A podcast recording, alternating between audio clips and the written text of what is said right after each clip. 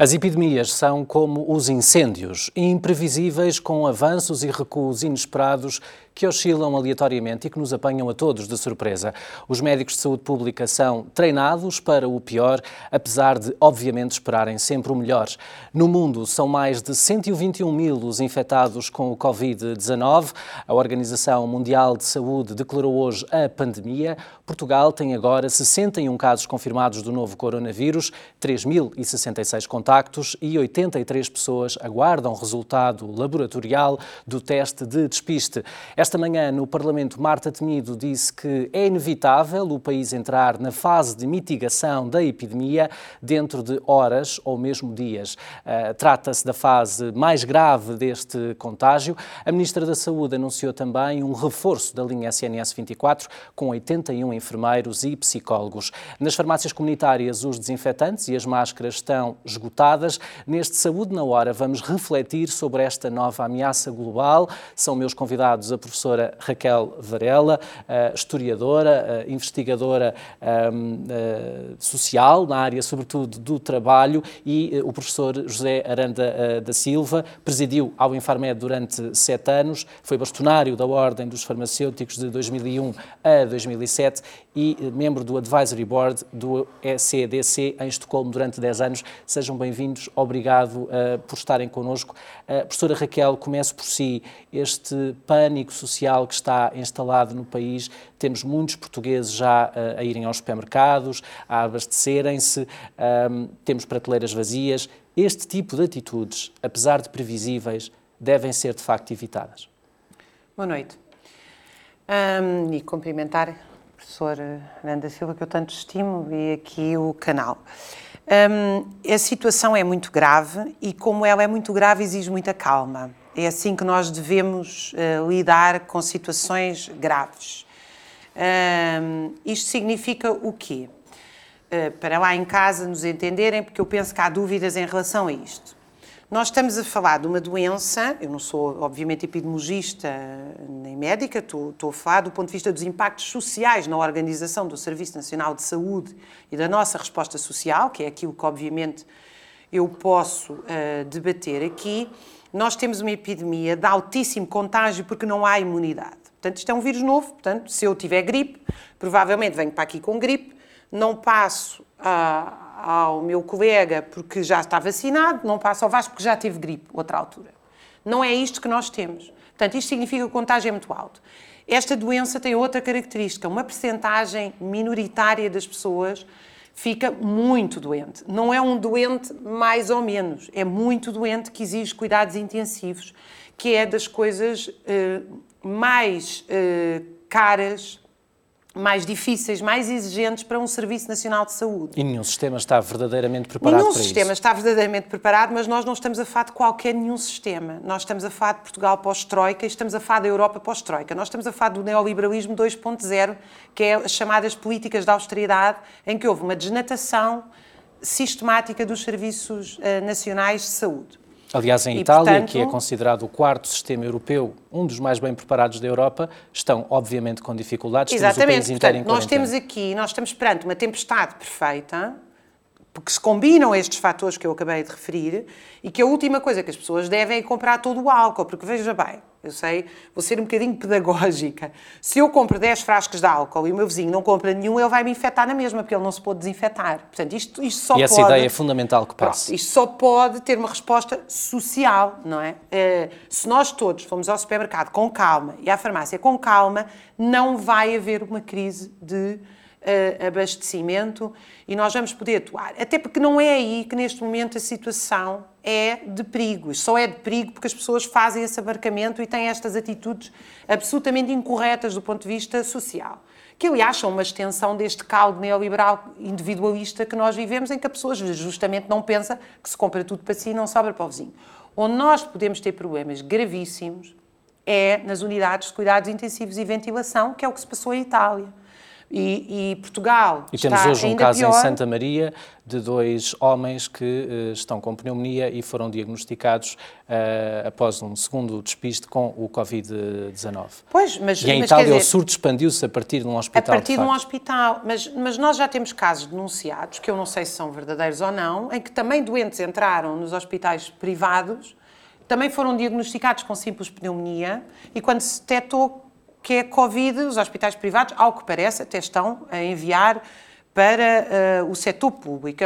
Isto não está, quer dizer, isto está a circular dito por médicos, eu acho que estas é de uma enorme gravidade e, portanto, tem que se verificar se isto é verdade ou não e por isso eu não vou referir aqui nomes de quem é que são estas instituições, mas isto para dizer que o caso da não detecção não é um exclusivo do Hospital de Santa Maria, ou seja, nós podemos estar aqui perante um problema sério, problema grave, em que eu penso, se me permite, e já direto ao assunto, eu sou a pessoa menos defensora de estados de exceção e de um Estado forte. Eu acho que só o Estado Social tem que ser forte, mas há medidas aqui que, quanto a mim, devem ser tomadas sem olhar aos lucros das empresas e porque o essencial aqui é atuar para garantir que os serviços nacionais de saúde não colapsam e conseguem dar resposta a toda a gente que necessita desses cuidados. Eu sou absolutamente a favor de uma medida como foi tomada em Itália ou como foi tomada na China de quarentenas, uh, quarentenas que se têm que impor à população. Quanto a mim, quanto mais cedo, melhor. Eu acho que estas medidas já foram tomadas tarde, face, obviamente, àquilo que nós sabemos. E o que é que é aquilo que nós sabemos? Que a situação explodiu em Itália, não é? Deixe-me é... só introduzir o professor José Aranda uh, para também participar da nossa conversa, uh, é esse o objetivo. Uh, começava precisamente pela ideia dos testes que estão disponíveis. o professor tem uma vastíssima experiência na saúde, na área da farmácia. Estes testes, muitas vezes, Uh, temos ouvido a própria Diretora-Geral de Saúde falar do assunto várias, várias vezes em conferência de imprensa, uh, requerem sempre uma contra-análise, porque os próprios testes foram desenvolvidos e não houve tempo. Sim. Primeira questão, a capacidade instalada uh, nos testes no início era pequena, era só o Ricardo a fazer.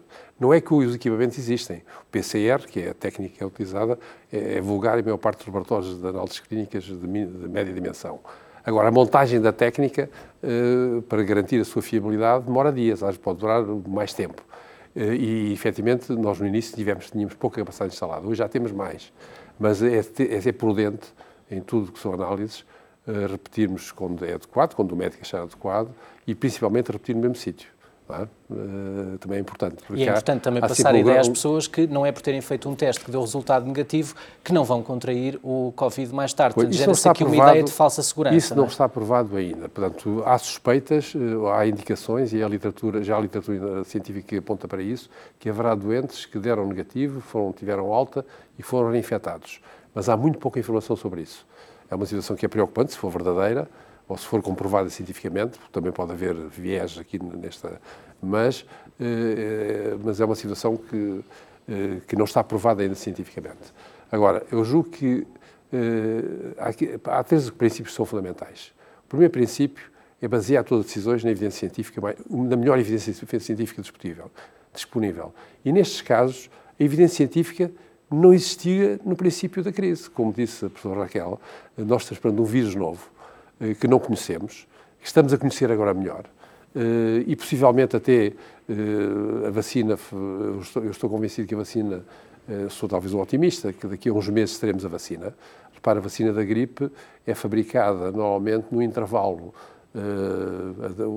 a, Organização Mundial de Saúde decide em janeiro, porque ela vem da gripe vem sempre da China, não é, não é só este vírus. Normalmente, as primeiras epidemias que aparecem com a gripe é no inverno da China e depois eh, os outros países eh, do norte do hemisfério beneficiam dessa situação, identificam os vírus e fazem a vacina que é distribuída para todo o mundo.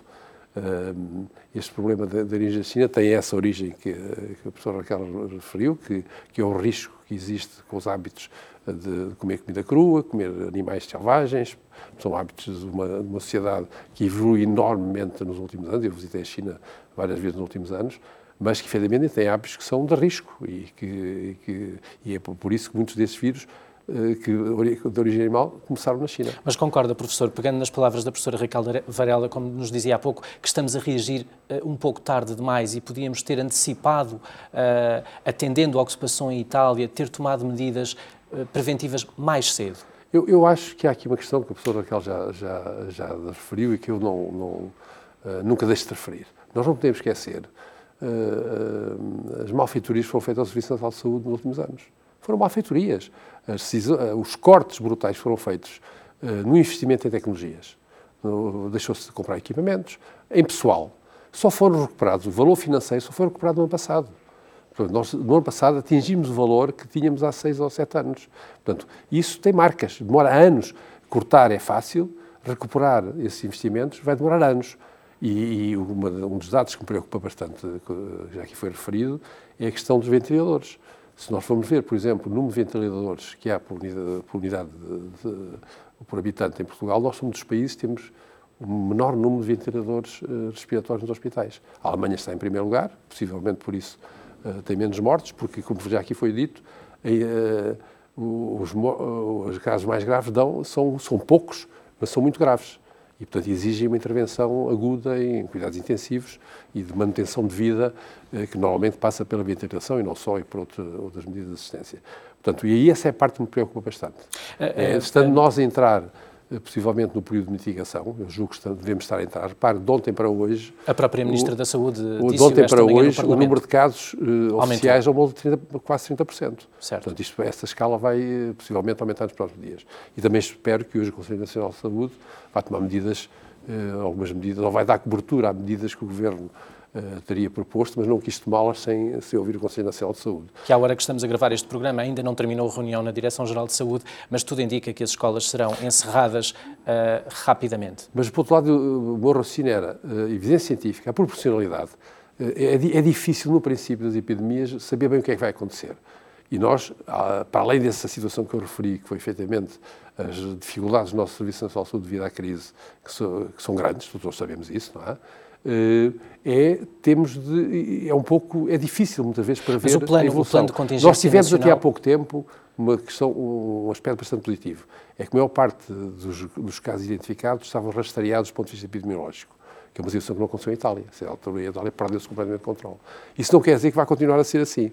É possível que para a semana já, já haja casos de vírus de, doentes que, que, infectados por vírus circulam na comunidade. Mas até este momento eh, praticamente até aos 50 e tal, eh, casos que foram detectados infectados, havia uma rastreabilidade uh, de, de, origem e isso é um aspecto, digamos, positivo no meio do que está a passar. Antes de regressar à professora Raquel Varela, também quero, obviamente, continuar a ouvi-la, mas uh, queria pegar na sua, na sua expressão, falou na proporcionalidade.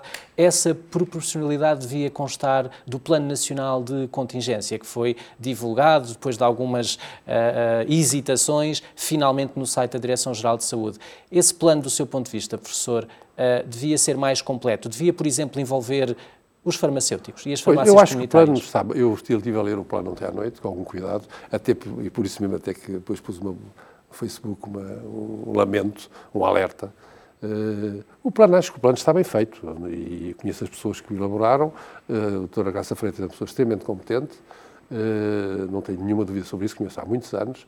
As pessoas que estão no, no, a elaborar um plano são das pessoas mais competentes e mais diversificadas. Então, mas porquê é que ficaram esquecidas as farmácias Essa questão das farmácias é uma cultura que há na Direção-Geral há muito tempo. Eu sou amigo há 50 anos do, do, do Francisco Jorge e não calculo a guerra que eu tive com ele, pessoal, até quase me com ele, para o convencer que devia se envolver as farmácias na vacinação da gripe.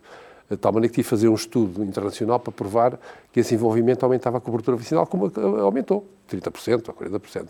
Portanto, mas isso é, é, é, uma, é uma situação antiga. Nós não podemos eh, confundir as farmácias, que são microempresas e pequenas unidades, também há muito grandes, mas são uma minoria, com os grandes grupos, eh, os grandes grupos eh, financeiros. Os grandes grupos, são coisas diferentes. São coisas diferentes, E as farmácias são...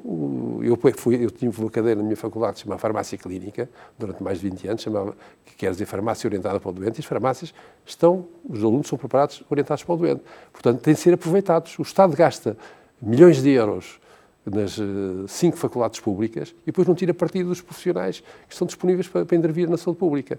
Portanto, isso tem a ver com outras razões, com certa visão redutora da participação interprofissional que ainda existe no nosso sistema de saúde. Uh, e Porque muitos portugueses têm, obviamente, eu, o a minha posição foi a posição o farmacêutico de confiança, não é? Não, e essa é uma relação oh, Vasco, uh, inestimável. Vão às farmácias, isso é um cálculo que eu fiz há pouco tempo, cerca de 500 mil pessoas por dia, que é mais do que todos os contatos que o Serviço Nacional, que o sistema de saúde público, privado e, e social tem. Se consumar, portanto, às farmácias vão 500, portanto, nós não podemos perder esse, esse valor em termos de informação, em termos de comunicação, em termos de contacto das autoridades sanitárias com essas pessoas, que são pessoas preparadas, e foi isso que eu, que eu lamento, eu até chamei alerta, é, é porque no Plano Nacional de, no plano de contingência, contingência nacional. tem três ou quatro linhas sobre as farmácias eh, de uma forma um pouco vaga e insuficiente, porque não nos dá a perspectiva que eles são agentes da saúde pública.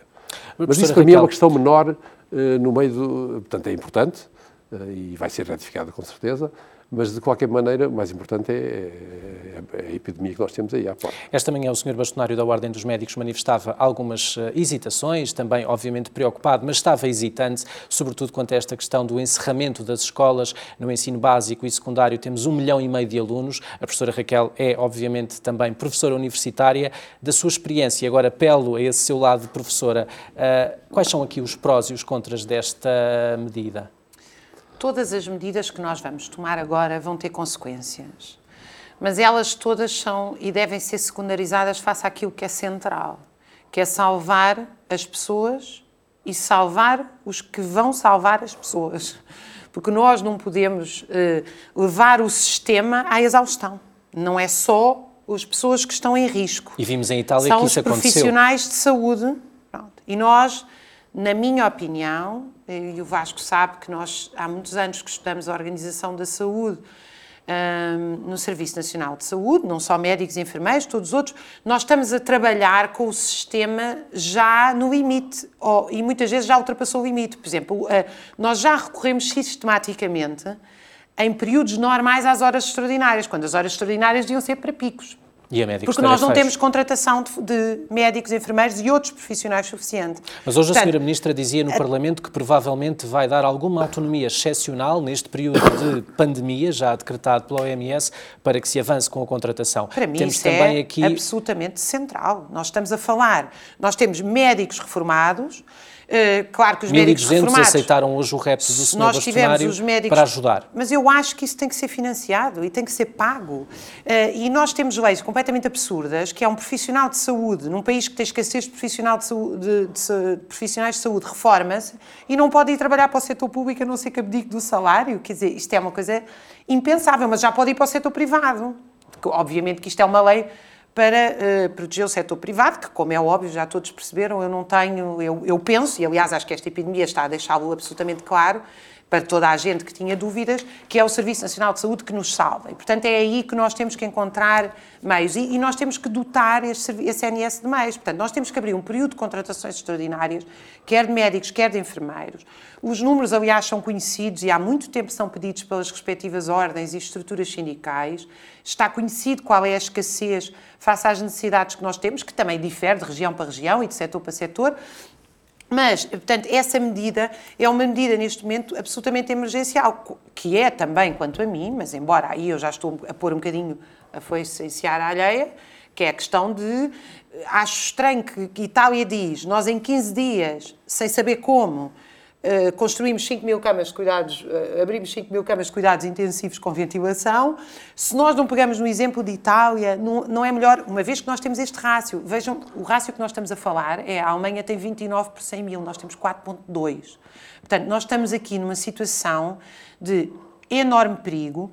As pessoas não pensem lá em casa e se pensam, quanto a mim, estão muito erradas, que isto só atinge os idosos Ainda hoje um médico especialista... Hoje tínhamos, desculpe o meu, a minha observação, mas hoje tínhamos a Praia de Carcavelos absolutamente cheia de pessoas. Aproveitar o bom tempo como se não tivéssemos uma pandemia.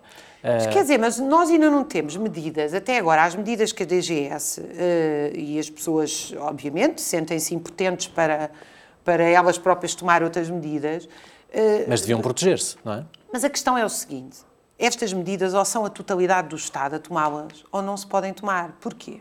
o encerramento das escolas, que eu sou absolutamente a favor. O que é que se faz aos pais? 30% dos pais ou mais são trabalhadores precários. Vão para casa e deixam de ter dinheiro para pagar a hipoteca. A Itália suspendeu-se a hipoteca a trabalhadores que não recebem a, a, trabalhadores que não recebem e, e, e está-se a tomar outras medidas que é para garantir que eles não deixam de receber, senão as pessoas não podem comer, não sobrevivem, não é? Portanto, eu, eu, por exemplo, sou a favor de uma série de medidas laborais que têm que vir junto com o encerramento das escolas, que têm a ver não com os layoffs, mas, mas com a licença passar totalmente por eh, paga. baixas de assistência à família, por Obviamente, exemplo. estas coisas têm que estar em cima da mesa, porque nós não temos só os trabalhadores fixos do Estado que podem ir para casa uh, de uma certa forma. E estas baixas, quem é que vai passar? As pessoas vão em massa para os centros de saúde com risco de contágio para os médicos irem passar baixas? Ou seja, nós precisamos, uh, deixem-me acentuar isto, de uma medida que envolva toda a sociedade e que seja tomada ao nível do Estado como medidas de exceção. Uh, penso que aí se deve olhar para o caso de Itália, mas eu acho que se deve acrescentar, eu estou muito preocupada, não é só com as pessoas que vão à praia. A Auto Europa tem 6 mil operários numa linha de montagem. Nós estamos a falar de um, de um vírus deste contágio. Os call centers, que têm centenas de trabalhadores, que toda a hora estão em contacto com a boca. E hoje falou-se também no piloto espanhol uh, a trabalhar ao serviço da TAP que estaria eventualmente Portanto, infectado. nós temos aqui, nós temos um nível de socialização da produção que é absolutamente gigantesco, mas, mas depois acreditamos que as medidas podem, eh, as medidas privadas uh, podem ser tomadas pelos privados livremente, não é? Quer dizer, nós, temos, nós estamos a discutir as medidas para o setor público, mas não estamos a discutir as medidas para o setor privado. Quando os trabalhadores do metro, da ground, quantos, quantos trabalhadores é que tem o aeroporto? Milhares altamente expostos. E é um sítio de profunda circulação de públicos, pessoas. etc. Até agora não têm planos de contingência. É disto que nós estamos a falar. Mas o Governo, de qualquer Portanto, maneira, tinha dado cinco dias às instituições para o fazerem. Pois, mas, mas porquê é que o Governo dá cinco dias às instituições para ter planos de contingência quando nós sabemos que uma epidemia desta gravidade, avisada pela OMS, começa em janeiro e que havia uma alta probabilidade de atingir a Europa? E nós estamos em março. Isto não, não deixa... Não, não, porque existe uma situação de pânico que, é, que deve ser evitada e que as, as, entidades devem ser cautelosas e a proporcionalidade deve existir. Outra coisa é uma situação expectante, em que nós, de repente, Vemos-nos com uma montanha à Deixe-me só envolver o professor José Aranda da Silva também. Desculpe, eu não quero uh, Não, não, não. não. Uh, Perguntava-lhe perguntava uh, esta comunicação que tem vindo a ser feita, uh, programada, obviamente, para corresponder às solicitações de todos os jornalistas pela Senhora Diretora-Geral da Saúde, mas que em alguns momentos tem vindo a ser desrespeitada até por outros elementos do Governo que a vêm contradizer de alguma forma. Esta comunicação não devia ter sido única, Uh, em vez de termos vários elementos do governo a pronunciarem-se a miúde uh, sobre as mesmas situações? Eu acho que devia ser única e a doutora Graça tem feito, na minha opinião, um bom papel sobre isso. Agora, o que me preocupa mais é também o papel dos órgãos de informação neste, neste momento.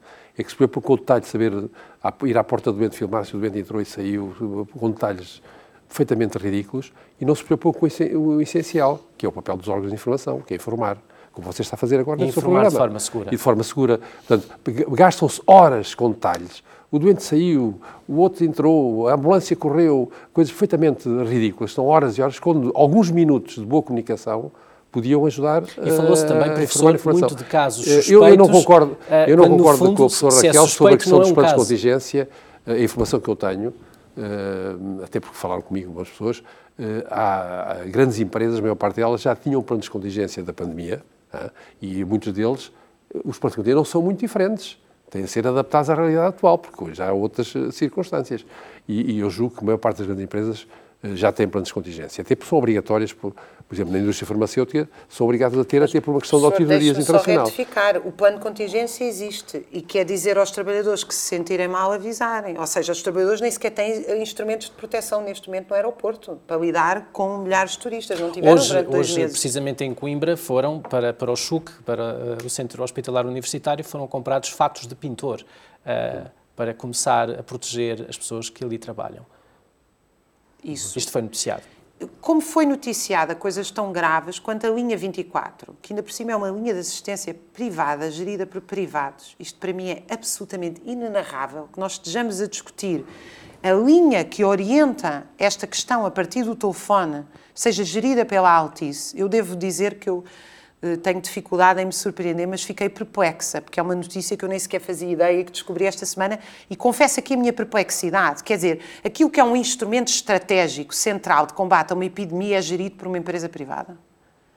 não, não há uma reflexão sobre isto. Não sei o que é que o professor pensa nisto. Desculpe estar a interpelá-lo diretamente, é que eu fiquei perplexa. Eu também não sabia que era alta E tem uma contratação de mas 10 não mil admira chamadas, porque... 10 mil chamadas mês. Daí que naquela fatídica segunda-feira, ultrapassado esse número, eh, não foi possível reagir em conformidade. Ou seja, as pessoas que estão a atender a linha tinham que ser formadas eh, e tinha que ser feito um redimensionamento eh, dessa, dessa estrutura para responder às Não, e, há, solicitações. e, há, e há dificuldades de acesso, ainda agora estava aqui A senhora no- Ministra anunciou também aqui no, que será no feito estúdio com mais aqui a 80 receber uma chamada uma pessoa, minha amiga, que, que tem um problema de um familiar e, e estava há mais de 15 minutos a tentar. Nós podemos estar no meio de um Eh, Ciresp. Agora, Não sei eh, se- devemos. Essa devemos- comparação já foi feita, que a linha Eh, SNS 24 eu deve- corresponderia ao que o Ciresp, eh, ao que sucedeu com o Ciresp nos incêndios de Eu, eu, 2017. eu, eu, para já, dou uma sugestão positiva. Há formas de comunicar com a, SN, com a Saúde 24 por e-mail. O que eu sugiro às pessoas é, quando não consigam, mandem o e-mail que eles correspondem. Eh, Não é a solução, que eles têm a obrigação de responder, responder às chamadas, mas procurar outras. Há essa solução também eh, que é possível. Agora, eh, eu julgo que não devemos também estar aqui a lamentar-nos que estamos perante uma tragédia, porque isto depende muito das políticas públicas que vão ser tomadas, depende muito da, da forma, do- da, eh, do- da- da fiabilidade dessas políticas públicas e da forma de garantir que elas sejam cumpridas ao nível das empresas. Depende muito também da atividade individual, mas isso é uma questão educativa, formativa, que deve ser feita também pelo, pela, pelo- pelos poderes públicos, pelo Ministério da Saúde, pelo Ministério da Educação, eh, e, e devemos ter, pensar é que todos nós hoje estamos envolvidos nisso. Agora, não, eu estou, por exemplo, muito preocupado quando disse que ontem vi da Comissária Europeia a dizer que arranjou não sei quantos trilhões para combater a pandemia. Eu gostava de saber, eh, porque as políticas europeias neste setor são sempre desastrosas, é para privatizar os CTT, para privatizar eh, as comunicações, se esse dinheiro, que são não sei quantos trilhões, vão ser utilizados no para o apoio aos serviços públicos de saúde. A senhora Ministra Marta Temido está eh, confiante que, eh, espero que existirá uma Não resposta seja para liberalizar o Europa, sistema de saúde. nomeadamente na, na- na aquisição de equipamento de proteção para os profissionais de saúde. Eh, Não acredita que isto vai acontecer, professora Raquel? Que a Europa Eu eh, quero vai ter só uma voz? Eu quero acreditar que sim. Até agora não houve uma só voz. Tanto que a OMS, o que nós temos visto é hum, a direção da OMS tem dado sucessivos alertas a pedir para não se considerar isto uma gripe, a pedir para não se aligeirarem as medidas, mas a própria OMS não tem, nós não temos uma Organização Mundial da Saúde neste sentido que eu vou eh, explicar a seguir. Não existe, as políticas são definidas pelos Estados-nação. Ou seja, a OMS dá recomendações, mas quem decide essa organização é cada Estado. Isso fez com que a Europa até agora tenha respondido de forma muito dispar. Ou seja, nós temos países a fechar fronteiras, países a não fechar fronteiras, países a fechar escolas, países a não fechar escolas. Sim, mas eu discordo de Isto- si. Nós temos um organismo que eu pertenci durante 10 anos, que é o European Center of Disease Control, o Centro Europeu de Controle das Doenças, que tem representantes de todos os países, que reúne regularmente e que emite diariamente recomendações. Não, mas eu não estou a falar das Eh, recomendações, porque a Eh, OMS Mas não também pode fazer emite- outra. Quer dizer, a situação de cada país também emite Não, recomendações. recomendações e propostas concretas. Se for ao site do ECDC, diariamente, além de fazer ponto de situação, e não é só esta epidemia, há outras E foi que estão a correr no mundo, mais consultados, pelo menos nas eh, e- últimas e, é duas semanas. e foi criado para É isso. referência. Foi criado para criar, como para os medicamentos foi criado há há 20, ou tre- há 20, há 20 anos, eh, para criar uma certa uniformidade nas decisões. Porque a saúde nunca foi uma prioridade da União Europeia. Aliás, a saúde foi. A União Europeia foi criada para, para aumentar a concorrência entre os Estados, para aumentar o mercado. eh, Se formos ver os primeiros tratados, eram isso. A parte eh, da saúde foi sempre modernizada. E neste momento até se põe em causa extinguir a Direção-Geral de Saúde e Consumidores, que foi uma Direção-Geral que foi criada há 7 ou 8 anos. Eh, portanto, a União Europeia eh, preocupa-se muito pouco com as questões de saúde. E os próprios reis ministros da saúde são recentes, que, 10, 15 anos, nem havia... Mas isso confirma, Mas confirma, é confirma a a minha dizer. tese, ou Portanto, seja, eh, a agora, Europa tem recomendações, área- mas não tem uma política área- centralizada. Nesta área, não tem, não tem, e há pessoas que defendem que querem extinguir até as estruturas que, que a têm. Mas neste caso concreto, que é a carta, eh, doenças infecciosas, há um centro que funciona em Estocolmo, eu conheço, eu fiz mais de 30 e tal reuniões nos 10 anos, ia lá 3, 4 vezes por ano, que recomenda e está em contacto direto com as organizações nacionais e faz o mínimo de coordenação. Nós temos lá representantes, há representantes portugueses, não são permanentes, mas que estão em contato permanente. Eu julgo que é de umas área, de uma das áreas em que há uma coordenação eh, acima do que é noutro, noutros setores e com aspectos bastante mais positivos. Que funciona. eh, que funciona. Portanto, Há pouco, quando falava uh, na eventualidade de uma vacina, que é o que todos esperamos que surja rapidamente, uh, eu aproveitava, dada a sua também experiência, uh, foi um dos fundadores do Infarmed, presidiu ao Instituto. Acredita que o organismo de supervisão e controle do medicamento, assim que surja uma hipótese de vacina, vai agilizar esse processo? Não tenho dúvidas sobre isso. Agora, o problema da vacina é, repara, há vírus que nós temos vacinas mas há outros, e vai-se lembrar a SIDA, até hoje não temos vacina. Portanto, o problema neste momento é conhecer bem este vírus. Portanto, para fazer uma vacina... Mas sabemos que o genoma já está eh, sequenciado. Está, pois, mas eh, depois tem que ser experimentado em humanos. A vacina da gripe, por exemplo, eh, é de, como eu há bocado estava a dizer, pois acabou, acabei por desviar, é, é mais ou menos decidida quais são os vírus que devem ser incluídos em janeiro, fevereiro, e depois aparecem em setembro, outubro, portanto demora seis meses a fazer essa vacina. Agora, neste caso é um caso mais complexo, porque é um vírus novo, que não sabemos, que saiu recentemente do reino animal, ainda não se conhece bem, é possível que demore um pouco mais tempo. Uh, mas, o que sabemos é que é altamente contagioso, que pode sobreviver em não, superfícies. A, a, a, Agência Europeia de Medicamentos. E propagar-se por gotículas. A Agência Europeia de Medicamentos, que eu também fui fundador, por acaso, passa, agora, deixa agora pôr um bocado também de, de autoelogio, uh, tem mecanismos hoje que permitem fazer aprovações condicionadas eh, de medicamentos. Mas quando diz eh, aprovações condicionadas, não estamos a falar de abreviar ensaios clínicos. É isso, é abreviar e manter, por exemplo, no caso dos medicamentos, dos medicamentos para, doença, para, para, para doenças eh, órfãs, é habitual fazer-se isso. Portanto, para os medicamentos órfãos.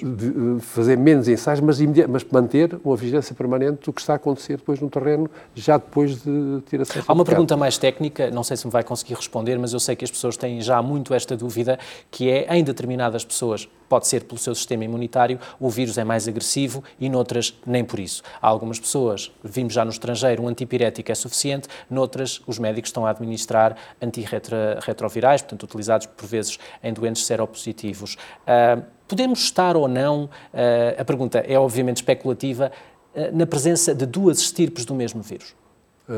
já vi isso escrito na literatura, mas não tenho conhecimento que esteja provado. Agora, que é um vírus que não está totalmente conhecido, isso é verdade. Uh, e, e, sobre a questão dos medicamentos, o que está a acontecer hoje já é que uh, há um conjunto de medicamentos antirretrovirais. Por exemplo, o primeiro medicamento utilizado, uh, o AZT, não sei se se recordam disso, era um medicamento que já, era, já existia no mercado há 20 anos e que foi, na altura, experimentou-se e deu resultados. Foi o primeiro medicamento utilizado no combate à SIDA.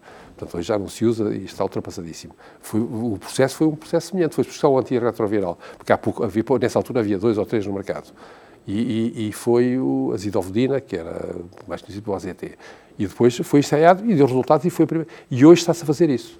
Uh, hoje sabe-se, uh, há uma área de investigação uh, que hoje está, que em inglês se chama repurposing, que é ir buscar moléculas antigas e que na altura foram investigadas, mas por razões até de mercado ou razões de, de interesse económico das companhias, as linhas de investigação não foram desenvolvidas em certas áreas, uh, que está-se a fazer, várias companhias estão a fazer isso. Há pelo menos duas companhias, uma delas americana, uh, e na China, a própria China tem capacidade científica para poder uh, fazer investigação nessa área.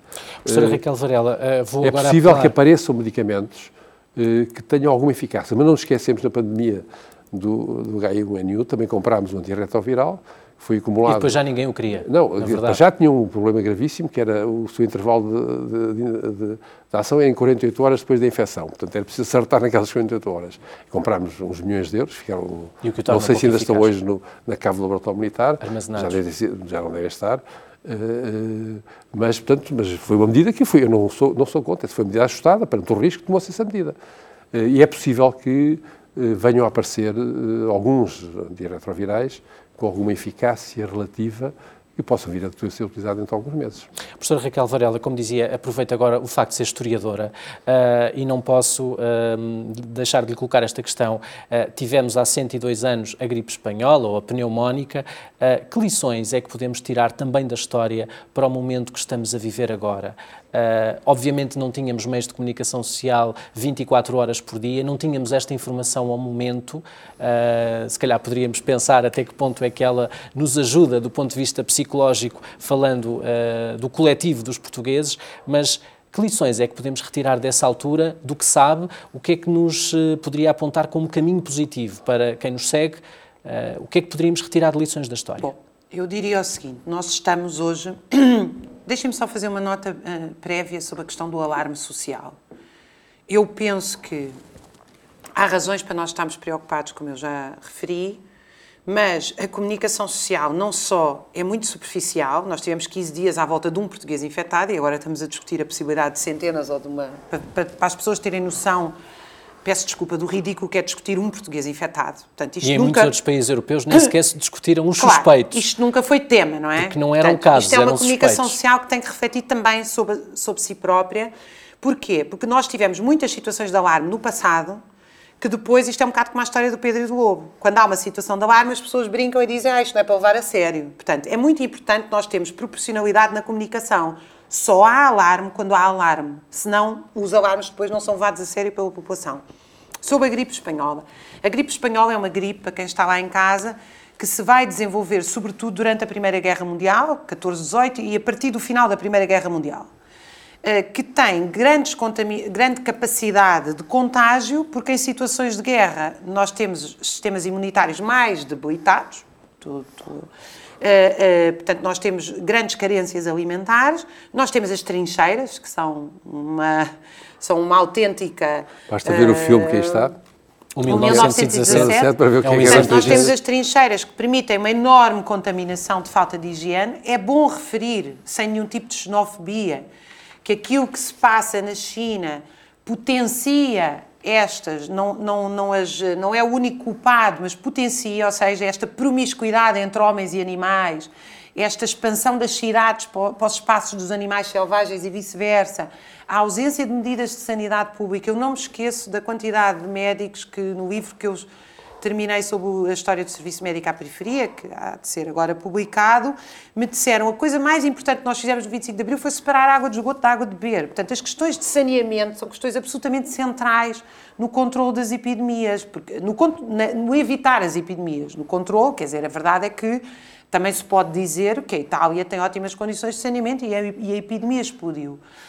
Portanto, não é a única causa. Permite-nos imaginar que em sítios onde esse saneamento não é tão eficaz, claro, temos, será dramático. Claro, ainda mais e o que nós temos na Primeira Guerra é, de facto, condições de, de condições de ausência de saneamento, os sistemas imunitários muito enfraquecidos e a ausência de serviços nacionais de saúde, não é? Não existia tal coisa na Primeira Guerra Mundial. Portanto, eu acredito que nós hoje, face ao grau, nós hoje temos um inimigo maior, temos uma população muito maior, uma população totalmente urbanizada, e a globalização que faz as empresas depender constantemente. Quer dizer, porque é, que o, porque é que o foco vem de Itália? Porque há uma empresa de calçado que tem uma parte da produção em Itália. E porque é que vem de Itália? Porque há uma empresa de não sei o que que tem uma parte de produção na China. E portanto, porque Milão isto, recebe muitos congressos claro, e feiras de calçado. Pronto, portanto, nós hoje temos contra nós um nível mais população, mais população a viver nas cidades, mas temos uma, uma capacidade de resposta científica infinitamente superior. Portanto, por isso é que eu reitero este meu pedido e esta minha insistência que os governos não lhes extrema a mão, como não tremeu a salvar bancos em 2008, não lhes extrema a mão a investirem agora, rapidamente, nos Serviços Nacionais de Saúde, em meios técnicos e meios materiais e em pessoal de saúde para nos salvar. Porque realmente é verdade que é um vírus novo, mas também é verdade que nós, como sociedade, temos hoje, como o professor referiu, hum, eh, alguma temos uma capacidade de resposta Quer dizer, diferente. nós temos hoje uma capacidade científica de resposta como sociedade que é infinitamente superior ainda àquela assim, de 1918. Ainda assim, o professor José Aranda falou há pouco do laboratório militar,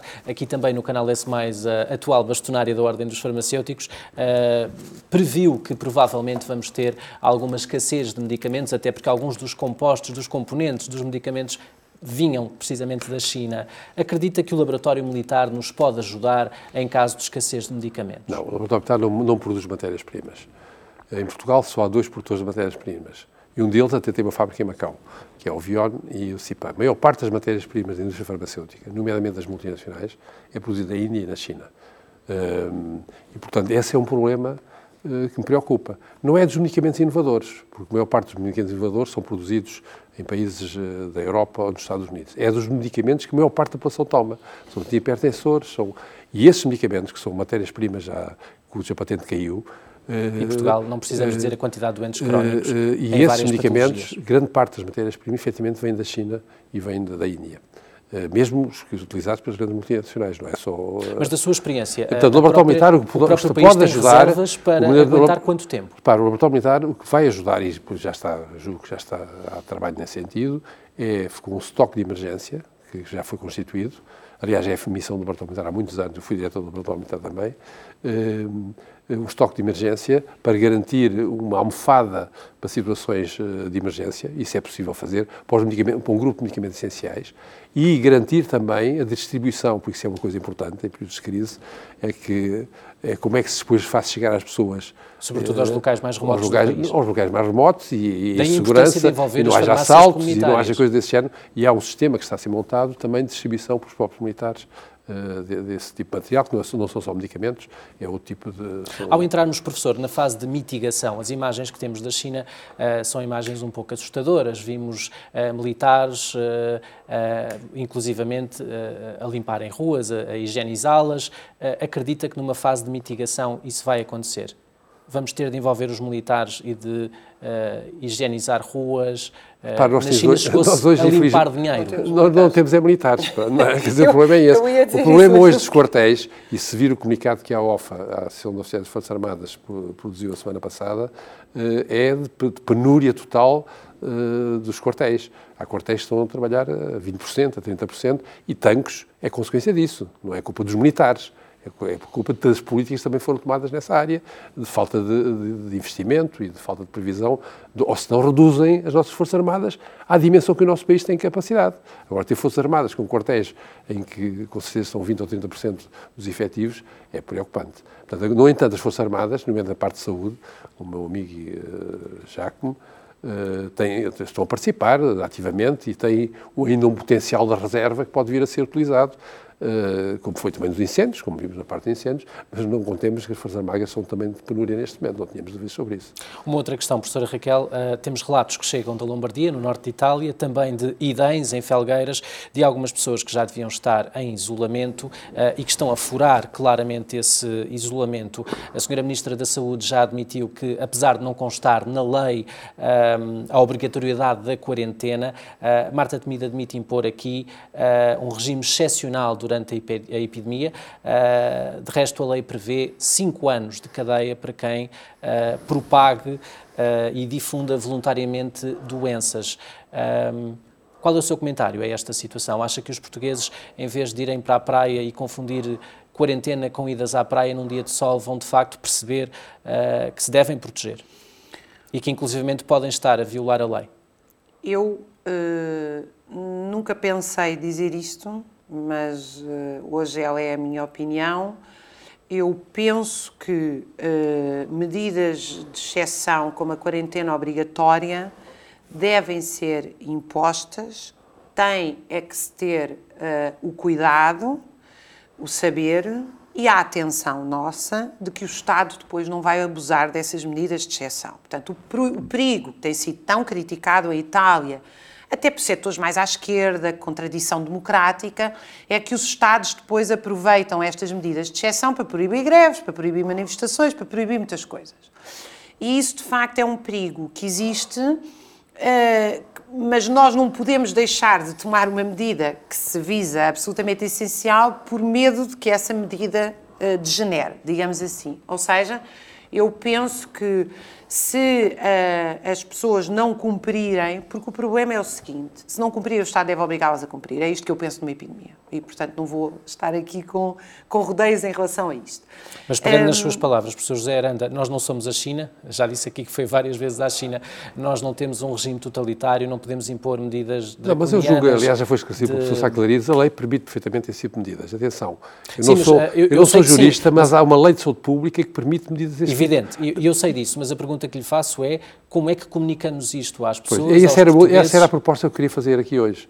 E o que eu proponho é que os jornalistas portugueses façam um plano de contingência de informação objetiva sobre o que está a passar em Portugal. Cada uma das televisões privadas e os canais públicos, por obrigação, eh, façam um plano de contingência de como vão gerir, em termos informativos, esse tipo de informação para garantir que a, que a população não entre em pânico e que a população tenha comportamentos que sejam adequados à situação que estamos a viver. Façam também um plano de contingência nesse sentido e não andem atrás uh, das audiências de uma forma tonta e disparatada como tem andado, que, que, que não estão a prestar nenhum serviço público. Por exemplo, explicar às pessoas, só um segundo, Diga. explicar às pessoas que elas até podem estar saudáveis, saem, se saem da, da zona de quarentena, da zona de isolamento, vão contaminar alguém que vai contaminar alguém que tem, por exemplo, uma insuficiência cardíaca e pode morrer por isso. Portanto, é a altura das pessoas compreenderem isto, que as pessoas mais saudáveis têm a obrigação de proteger as menos saudáveis. Não podem. Agora, é preciso que os Estados também atuem. Atenção, eu reitero esta questão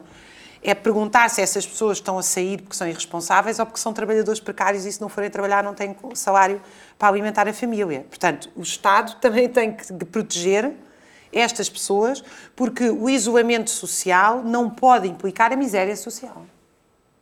Há aqui um outro aspecto que eu gostava de colocar uh, à discussão dos dois. Na China, sabemos que as vítimas foram todas cremadas Uh, estamos uh, em Portugal, na eventualidade de termos vítimas, à hora que estamos a gravar este programa, felizmente ainda não há mortos, mas a tê-los, devemos de facto impor a ideia da cremação. Professor José Arana. Não tenho opinião sobre isso. Eu defendo a cremação. Eu, aliás, a minha família sabe que quando eu morrer vou ser cremado. Mas de qualquer maneira não, não, não sei. É um, Uh, mas Isto é uma hipótese a considerar. Eu não expliquei, mas em Espanha, eh, no País Basco, um, um funeral apenas contaminou 60 pessoas. Mas é uma hipótese a considerar. Professora Raquel, qual é a sua opinião? Não tenho também opinião sobre isso, porque isso mexe com questões muito, enfim, complexas, até do ponto de vista ético, e não, não tenho, também sou defensora, é a minha opinião individual, um, agora é preciso perceber se isso se pode impor como medida ou se, por exemplo, os funerais não podem ser coletivos, podem ser funerais normais, não, não cremação, mas não coletivos, para não haver contaminação. Mas eu eh, reitero o que o professor acabou de dizer, que para mim é muito importante. Eu penso que as pessoas também eh, são inteligentes, são capazes. Eu acho que nós também devemos fazer pedagogia. Nem tudo tem que ser imposto. Há muita coisa que pode ser ensinado. Uh, e se não for ensinado, e se houver necessário de impor, nestes casos eu sou a favor. Mas eu penso que deve haver aqui uma pedagogia para as pessoas compreenderem. E não é só dizer não pode sair de casa, é dar a condição às pessoas para poderem realmente ficar em casa sem serem prejudicadas e ensiná-las as consequências de sair, ensiná-las as consequências de ir para festas, de ir para para locais. Agora, por exemplo, o Vasco já várias vezes referiu a ideia das pessoas estarem na praia em Carcavelos. Ora, não há nenhuma indicação da DGS que as pessoas não possam ir para a praia, não é? Portanto, nós não nos podemos zangar com as pessoas por terem ido para a praia, porque até agora a indicação que existe. Eu não é estou apenas... zangado, só fiz uma referência. Eu, eu percebi, porque... mas eu estou a dizer, até agora as pessoas, a referência que existe de isolamento é em espaços muito determinados, ou seja, facto, as pessoas fecharam as faculdades, mas não fecharam os centros comerciais nem as praias. Portanto, quer dizer. E há muitas é, pessoas a criticarem isso nas redes sociais. Com alguma razão. Eu, eu não tenho. Uh, mas também é verdade que as pessoas têm que ir às compras, eh, não têm que esvaziar os não, supermercados, mas têm que. A questão da profissionalidade forma... é ser vista nessa. Em vez de passar a vida a passear no centro comercial, vai-se lá quando é útil e quando é necessário. De é? resto, professor, foi esse o eh, alerta que veio de Itália de muitos médicos, que as pessoas só deviam sair à rua quando é estritamente quando é necessário. Uh, necessário. A questão de, é, é, é, sempre que sair, lavem as mãos, não levem as mãos à boca, evitem... A, a, contaminação de, de, de, dos locais onde nós tocamos, nos, centros, nos locais públicos, Uh, acho que aí deve aumentar o nível de infecção de, das superfícies. Porque Isso vírus, foi feito também na Coreia do Sul. Uh, este, estes vírus têm uma resistência em superfícies maior que a maior parte dos outros vírus. Portanto, isso há medidas que até as próprias instituições, quer privadas, quer públicas, devem tomar já, desde já, centros comerciais e outras. Há uma outra circunstância, públicos. professor José Aranda, uh, os portugueses compraram, como sabemos, muitas máscaras.